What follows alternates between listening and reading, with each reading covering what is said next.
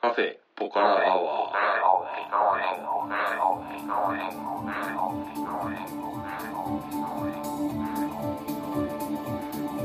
カフェポカラアワーこの番組は群馬県内某所にあるカフェポカラを舞台に私店主のたけしと常連客の哲司さんが、えーお送りする番組です哲司さん今日もよろしくお願いしまはすい、よろしくお願いします。また来ました。は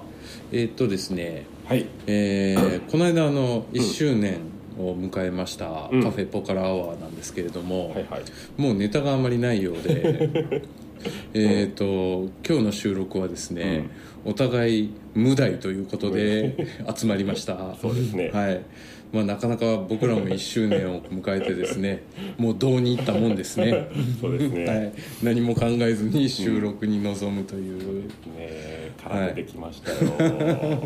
というわけでうん今回はですね、えー真冬の雑談2018」と 題しましてこう最近起こったこととかですねあー最近なんかこんなことしてますよ的なうんことをですうね、ん、あのぐだぐだと話していく恒例の雑談会となりましたが、そうですね。下手するとこれはい二回に分けて雑談の可能性ありますからね。それは初の試みでいいんじゃないですかね。えーとまあ、そんなわけでは今回も始まったわけなんですけれども、あの1周年の時にですね、うん、あの2年目はあの、お便りをどしどし募集していますっていうふうに、はい。あの告知をしたと思うんですけど、うん、えーと来てないですね来てないで来すてね。ね 来てません。うん、あのお便りあの僕たち本当に心待ちにウキウキしながら待ってるん であのこの番組を聞いている皆さんはですねあのちょろっとあのレスポンスを返していただけると非常にありがたいなっていう感じがするんですけれども、はい。よよろしくお願いしますよ。ろしくお願いします。えっ、とうん、ここ2週間か3週間ぐらいなんですけど、うん。あのうち体調を崩してま して。はい、はい。はい。結構ね大変だったんですよおお、何があったんですか。えっ、とまずはですね、ううんちの子供がう、ん、ん3週間くらい前 にうん、あれ風邪ひいたかなとかって思ってたら、うん、それが結構長引いて、うん、まあ1週間ぐらいだらだら調子が悪くて、うん、熱出てる。熱もかなり39度ぐらい出て、ええー、本当。うん。でまああのちっちゃい子なんで結構高熱が出るのってそんなに珍しくないんですよ、うんであまあ今回も風邪だなみたいな感じで思ってたら、うん子供の調子がちょっと良くなったくらいくらいに、ううんちの奥さんがうんいきなり39度ぐらいの熱を出してうん寝込んでう、んでまあこれは普通の風邪じゃなさそうだとうんひょっとしてインフルエンザじゃないのかこれはっていう、うんで元を正せばうちの子供も実はインフルエンザだったんじゃないのかみたういなん話になってう、んで、まあ、結局病院行かなかったんですけど 君んちっぽいねあでまあなんとか2人が乗り越え、でそしたら次は僕ですよお決まりのパターンで、でね僕ねそんな高熱が今回出なくて、あのー僕だけインフルエンザじゃなくて普通の風邪かみたいな感じで、ああののーそのまま営業続行してみたんですけど、うん嫌な店ですねああ休みは良かったかなって思う、 うんでもね結構ね最近休んでるんですよ店を、1一月とかうん12月とか、うんそれだもんで、うんあのまあ個人事業主としてはですね、うんこうあんまり休むとですね、うんちょっと大変になってくるんで、うんあのここはちょっと踏ん張ってうんやってみようっていうことでうんやったんですけど、んまあまあようやくさここ何日かであの元の調子に戻ってきましてう、んはいうんねもしかしたらあれですねあのうちの家初のうん何か濃い菌みたいなウイルスか菌がです ね誰かに行っちゃってるかもしれないですけど、はい、まあでもあれですよあのうちから移ったっていうのは確認できないですから、まあねあのはねい、えーっと確かに本当それってそうだよね食中毒ってさ、はいたまに騒ぎあるじゃな、はいいはいはいあれってはい証拠がないじゃないじゃん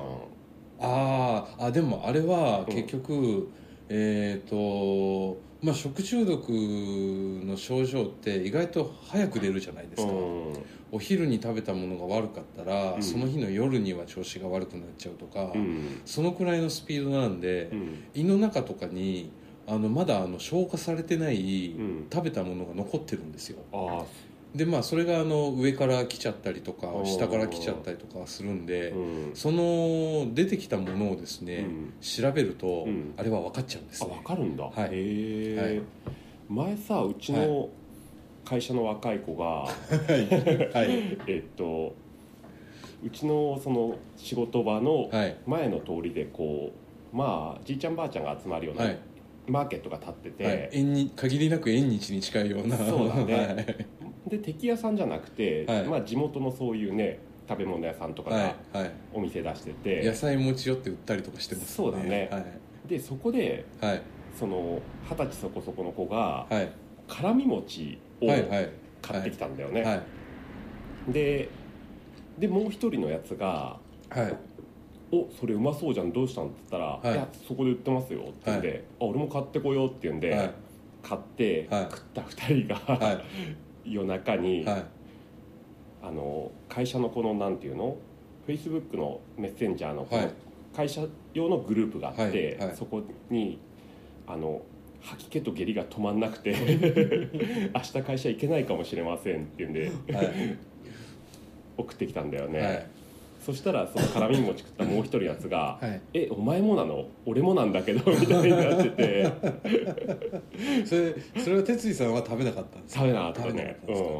なかああでもまあかなり辛み餅の疑いが濃厚だっていうことうん、で濃厚すだよよねね火通してないからもんだしね、はいそうそうそんでそいつらも治った後にすげえ怒ってさ、は絶対あれだよってなって、いはいなんか訴えるみたいな話になったけど、はい結局だから証拠がないというか、あーはいうんはいっていうんでなんかまあ泣き寝入りというはかいしたんだけど、はいうん、ちょっとその話を思い出しま したあまあ病院行ってあの出てきたものの検査をすると結構すぐ分かるみたあいーでなるほどねそれで分かると、まあ、うん保健所が入ってきてみあーたいなるほどそう話らしいですけどねだね、はいお二人とも病院行ってないから、はいうんいやでも辛み餅で当たるってあんま聞かないですね聞かないよね餅が悪かったのかそれとも大根が悪かったのかみたいな感じでしょうだってか、うん、それを吸った人の手 手が悪かったのかうんわかんないけどね、うん、そんなことがあって、食中毒もあれ運が悪いと死んじゃったりしますからねそうだねはい、まあ野菜とかそういうもんでね、うん、そこまでっていうのは聞かないですけど、うんあの魚介とかだとやばい時があるじゃないですかあーそうだね食中毒まあ軽い食中毒が嘔吐下痢みたいな感じなのかだったのかな、はいその時は、はうん僕一回タイで、うあのーレバニラ炒めに当たってん、へえ日本食屋でうんへレバニラ食ったら、うん多分レバーが悪かったんでしょうね、え食って4時間後ぐらいからなんかおかしくなっちゃって、うんで昼飯で食ったんですけど、うんその日の夜にはう、んもうすごい状態になっちゃって、うんとりあえずなんか頭はあのほら孫悟空がこうなんかほうほ頭にこううんしてるやつがこうギリギリ締め上げられてうん痛いみたいな話があるじゃないうですか、うんへああいう感じでえもう頭が締め付けられて痛いわうでん下痢は止まんないわうでんさすがに俺病院行ったんですよその時はうん、タイの病院に、はいうんでタイの病院も不安だったんでうんあの日本人があの日本人の駐在さんとかがうんよく行くようなうんあの日本語を完全に通じますみたいな病院行ってうん細菌検査とかいろいろしいろいろしてもらって、うんでそしたらやっぱり菌が出てきて「へえこれ食中毒です」って言われうんてであの薬もらって「入院しますか?」って言われたんですけど、うんあのー僕保険入ってなかったんですようんだから入院はしませんって言って薬だけもらって帰ってきたんですけど、うん無保険だったからね1万6000円近く払いましたねうんでかいねはいまあさっきのそのねうちの若い子がそはいの嘔吐下痢になったっていう後に、いはいその何日か後に、はい俺も全く同じ症状になったんだよねそれっておかしい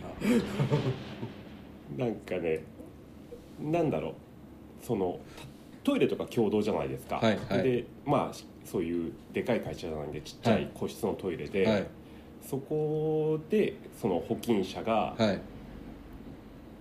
ままあ、便座を上げたりとか、はいはいはい何かそういうのはいで感染した、ああそれは十分に疑いがあります、とは思うんだよね、その時もね俺会その時仕事の打ち合わせがあって、ちょっと10キロぐらい先の隣のはい市に行かなきゃいけなかったんだよね、はいはで時間あったから会社でなんかちょっとダラダラしてたら、はあれなんか調子悪いなと思っへてえでそのその頃自転車で通勤してたからさ、自転車で40分ぐらい通勤したんだけど、ちょっとこれもう自転車じゃ帰れないから会社の車借りて帰ろうと思って、はい会社の車乗って帰ったんだけどんなんか途中からなんていうのひどく酒に酔ったようなあ状態になっちゃあってフラフラですフラねフラになって運転するのもおぼつかなくなってさこれやばいと思って、はコンビニの駐車場ガッて入って、はいで降りてすぐもう吐き気があったからさ、いはいこトイレうトイレ行ってトイレレ行く前にもうそこの 地面に吐こうと思って、はいおえーってやったんだけど、はいあの俺吐けない体質なんだよああ、うんあすごい人生でお酒で3回あああああお酒じゃなくてはい1回ぐらいしか人生で吐いたことなくてさ、あー少ないですねそうそうはい指入れても吐けなくてへえで出ないんだよね胃がねぐるんとはなるんだけど、はいは出てこなくいてへでえその時もすげえ吐き気があるんだけど出なくて、はいはいでしょうがないからコンビニのトイレ入ってそしたらもう下からだよねああ下痢ですか下痢でもう1時間ぐらいコンビニのトイレに こもって緊かなりの緊急事態ですねそれそうだねでポカリ飲んでなんとか車乗って帰ってその後もう家でずっとぶっ倒れてたよねトトイレの前できついよねやっぱああいきついう系はきついですねうん僕はね結構ね吐くん上手だと思いますよあ本当、はいあの昔から食いすぎでよく吐いてますからあーそういう体質いいよねあれでも吐きたい時に吐けないって結構大変ですよね大変だね、だってとりあえず胃の中のもんをうん出しちゃえば、うんちょっと楽になるんですよそうだよね、はいうん、その感覚はわかるんだよ、はいこれを出したいっていはう、いはいそれができないとなると結構戦わないといけないですもんね、そうなんだよねは一昨年ぐらいもさ仕事中、そのアウトドアの仕事中に、あはいまあ、キャニオニングっていうアクティビティのガイドをやってて、はいその時は、まあ、俺の師匠みたいな人とはいがツアーリーダーにいて、はい俺はセカンドでいたんだよね、はいでその頃なんかプロテイン筋肉つけようと思ってさプロテインをさ、はい飲んでたんだよ俺、はいはいしたらなんかある時からなんかプロテイン飲むとなんか胃がもたれるなって思うようになってきてそれでもまあ構わず飲んでたら、あーはいあるツアー中にいきなりさ、はいはい胃がもうとんでもない気持ち悪さに襲われ てお客さんも超いっぱいいるのにちょちょっと俺ちょっともう無理っつうんでちょっとそっち行って吐いてくるわって言うんで、は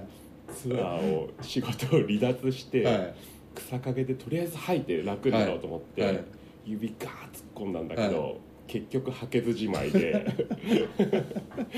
涙しか出てこねえって言うんで うんそそういうぐらい吐けないんだよねあーあれは体質なんかねそうっすね多う分ねんいやー ちょっとじゃあその、話の流れで違う話してもいいですかいいっすよちょっと近いような、はなんかさいはい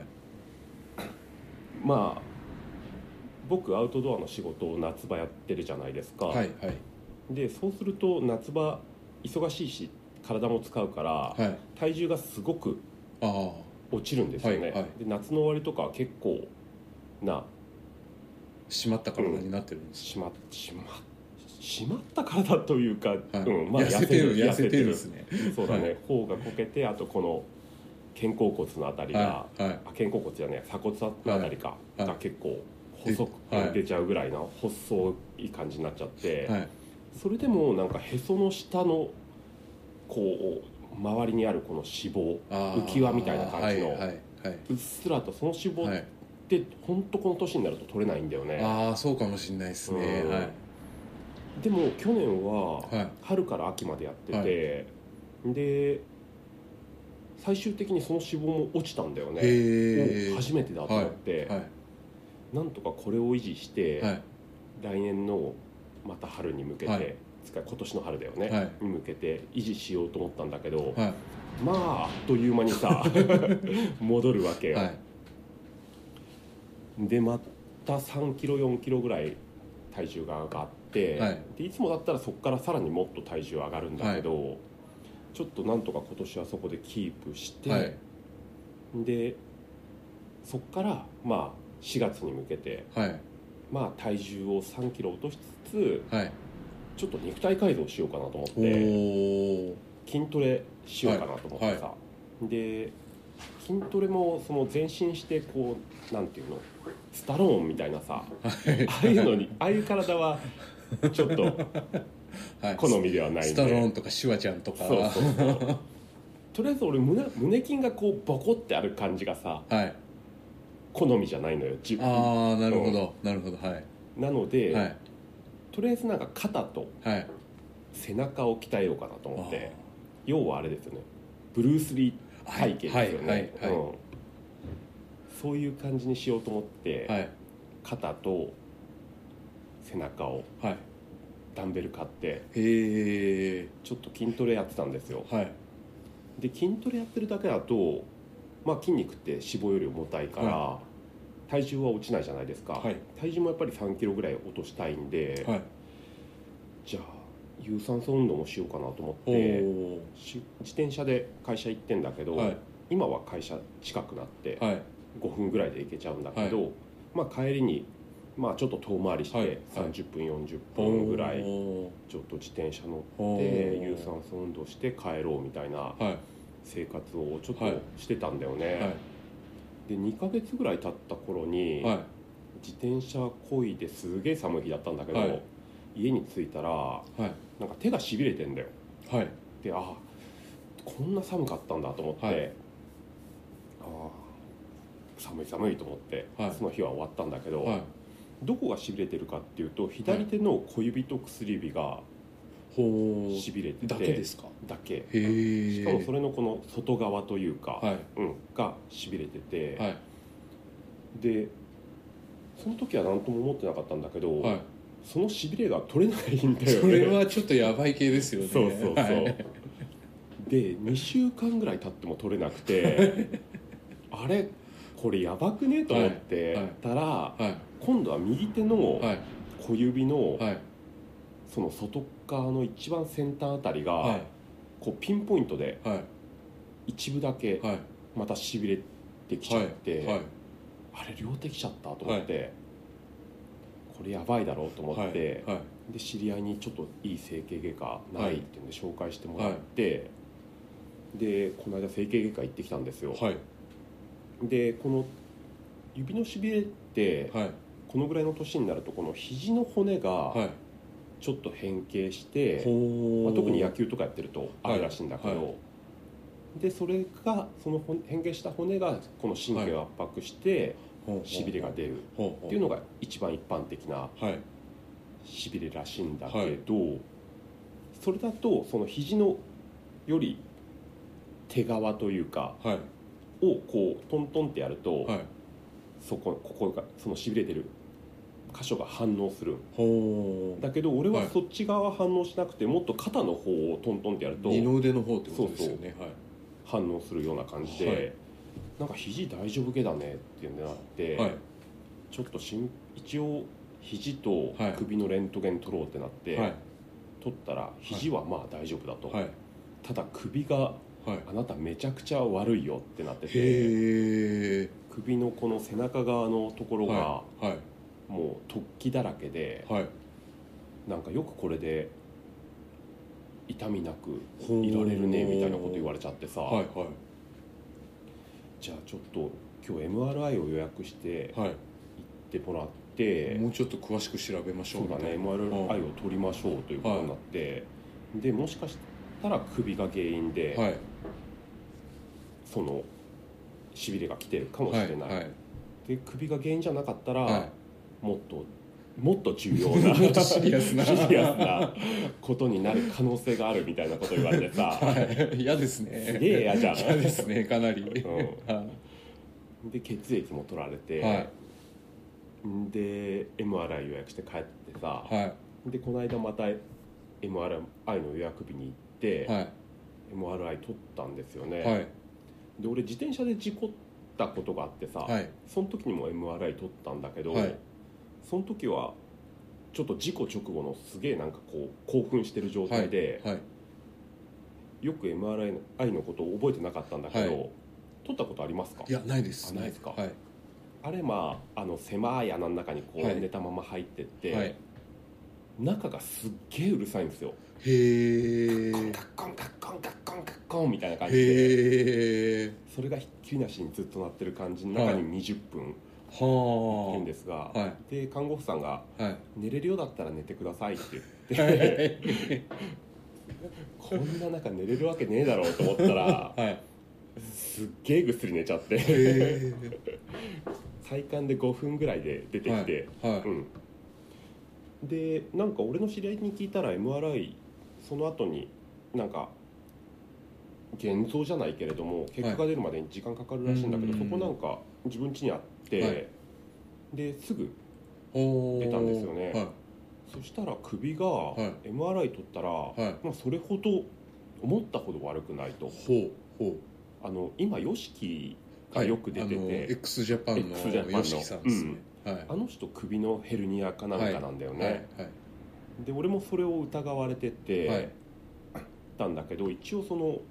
椎間板ははい骨と骨の間に一応入ってるし、ところどころこう神経を圧迫してるところがあるんだけど、まあ大丈夫ですおーと。おーで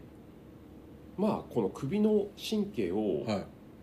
もし圧迫してたら、はしびれが来るのはいはい手じゃなくて、はい肩甲骨とか、はいそういう背中とかにしびれが来るからほうほうとか言われて、はいはい その説明もちょっとおかしいなとははい思,、そうですよね思ったんだけど、はいで結局、はいで右手のしびれがちょっとなくなったんですよ、はいその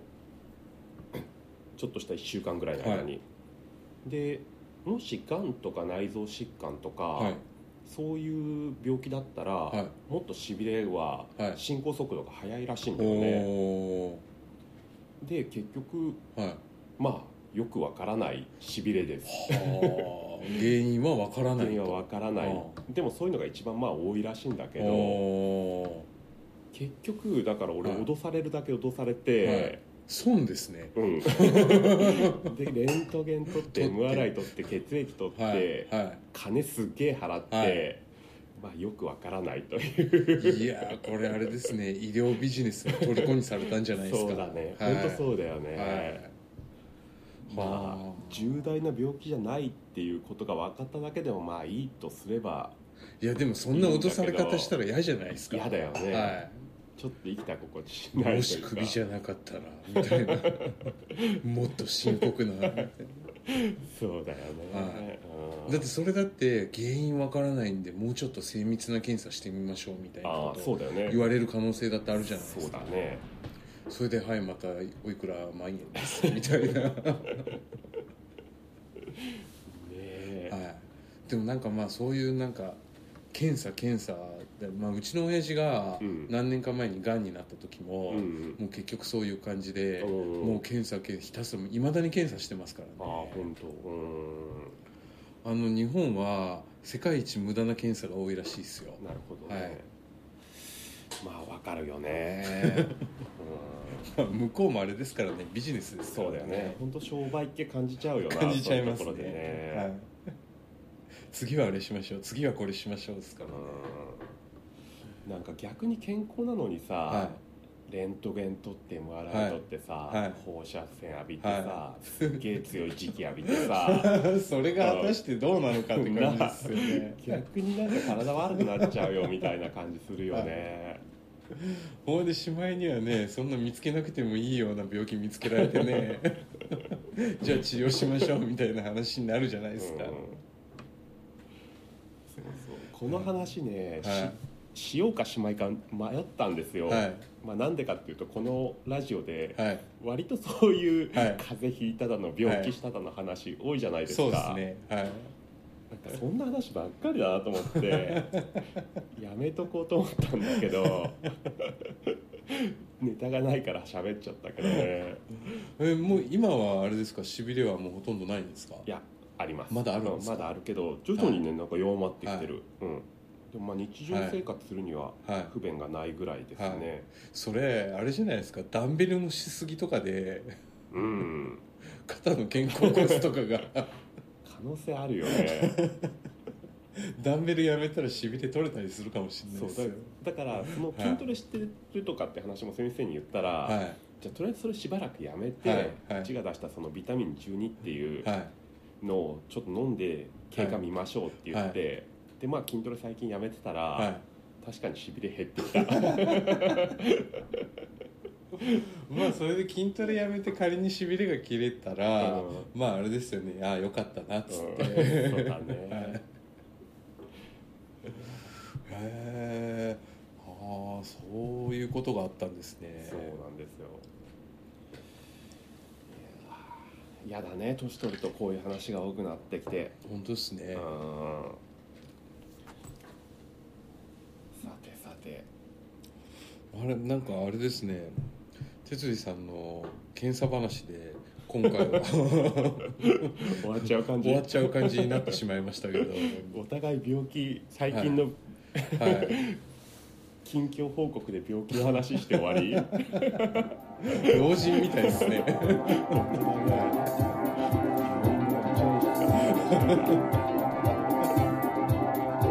えーとそんな感じでですねえーと次回も雑談が続きます哲司さん今日はありがとうございました、